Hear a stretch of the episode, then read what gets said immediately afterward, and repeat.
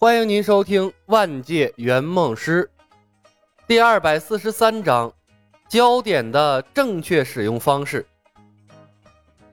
换做正常的军团，被冯公子这么一搞，士气指定低落到了极点。但死灵军团本就没什么士气，甚至还会降低对方的士气。所以这一群生物，即便是瘸了腿，只能对他们的行动速度和敏捷造成影响，但影响不到他们的心智。所以战争依然处于焦灼的状态。唯一不同的是，李牧这边的几个主力英雄都已上线了。欧灵的高级剑术指挥远程兵种，神射手的杀伤力至少增加了百分之三十。另一个远程兵种僧侣增加的更多。因海姆本身是僧侣出身，通过他的引导，可以让僧侣发挥出最大的攻击力，和欧灵的剑术叠加。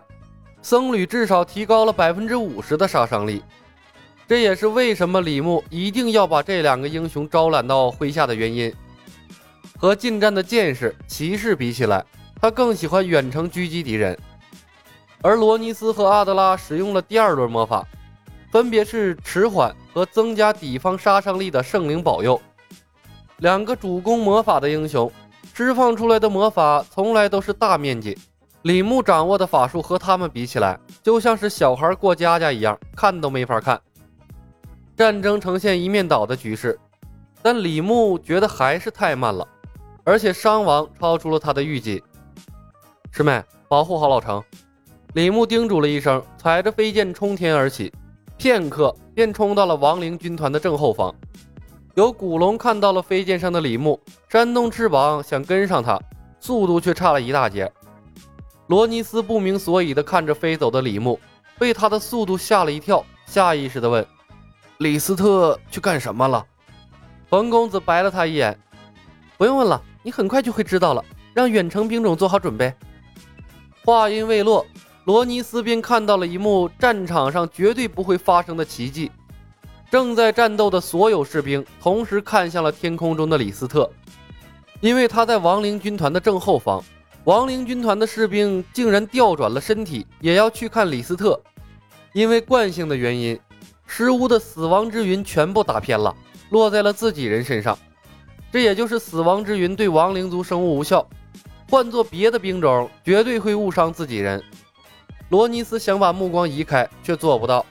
他心头一颤，这好可怕的控制技呀！连咒语都不用，他的精神力该强到什么地步了？欧灵剑术精通，哪怕疲惫到了极点，也不会浪费这么好的机会。手一挥，剑雨便落向了背朝他们的尸巫王。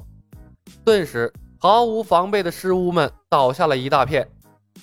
不只是远程兵种占了便宜，戟兵、剑士，甚至大天使也占了光。因为和他们战斗的对手都是背对着他们了。他们的眼睛虽然在看着李牧，但并不影响他们举起手里的武器。捅敌人的后背，稀里哗啦，叮叮当当，骷髅兵被砍成了骨头渣子，古龙也被大天使从天上揍了下去，暗黑骑士被剑士砍了屁股，而他们反击的时候，只能盲目的挥刀向背后盲砍，焦点强制性的吸引着他们的注意力，没有亡灵能够转回脖子。亡灵战士也不能违反骨骼的构造，精准的从背后砍中敌人。面对毫无章法的盲砍，人类的士兵轻而易举地躲开，脸朝天上，并不影响后退。亡灵军团的正后方，数万骷髅、亡灵、阴魂等等死灵生物同时扭头看他的时候，李牧的心智哪怕锻炼的够强大了，仍然吓了一跳啊！被几万骷髅盯着，他也算是前无古人了。然后他拿出了 DV 机，录下了这珍贵的一幕。不当圆梦师，永远体会不到人生中的惊险和刺激，见识不到这么多壮观而且秀丽的风景。焦点这技能太变态了！李牧踩着飞剑左右晃动，下方的两个军团数万大军齐齐的仰着头，随着他来回移动，整齐划一。看我，必须看我，不看不行。移动的焦点比固定的焦点那有用多了。亡灵军团的统领克劳维斯简直要抓狂了，他从没打过这么憋屈的仗啊！你不让用魔法也就算了，哎，我手底下士兵瘸我也认了，毕竟都是亡灵生物，大家没什么感觉。你这强制性的让回头是什么魔法呀？不讲道理呀！这仗没法打了。克劳维斯举起了手里的黑剑，挥向了天空中的李牧。他愤怒的声音传遍了战场。比哥！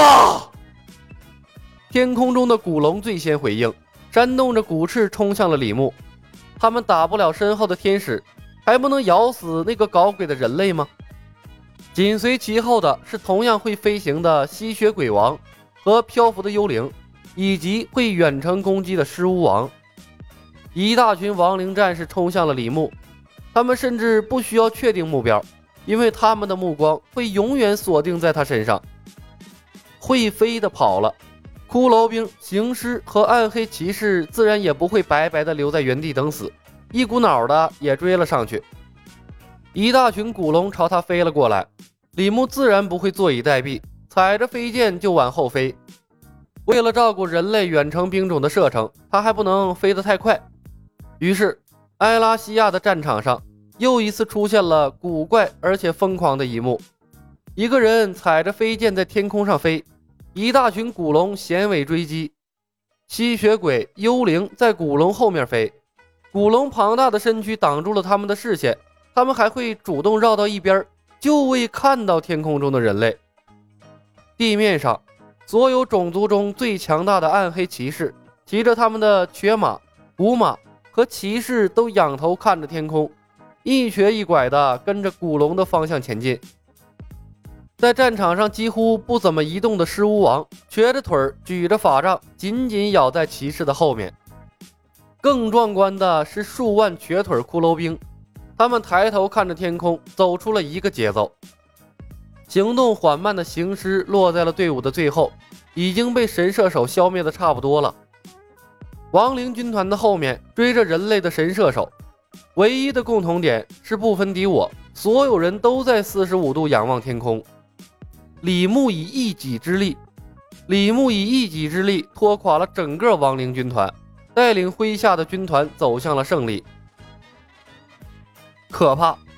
罗尼斯、阿德拉、欧灵等等埃拉西亚的英雄目睹了从未见过的一幕。不约而同的在心中响起了一个声音：幸亏这两个人类是站在埃拉西亚这边，不然埃拉西亚危矣呀！阿德拉看着天上的李牧，心中那怨恨刹那间烟消云散。有些人真的是让他连恨都不敢恨。至于还穿着一身臭气烘烘衣服的欧灵和阴海姆，那更是不敢对白石城主有什么怨言了。这样的强者只能成为统帅，不是他们可以指挥的。能追随这样的强者战斗，就是让他再跑上五百公里，他也心甘情愿。本集已经播讲完毕，感谢您的收听。喜欢的朋友们点点关注，点点订阅呗，谢谢了。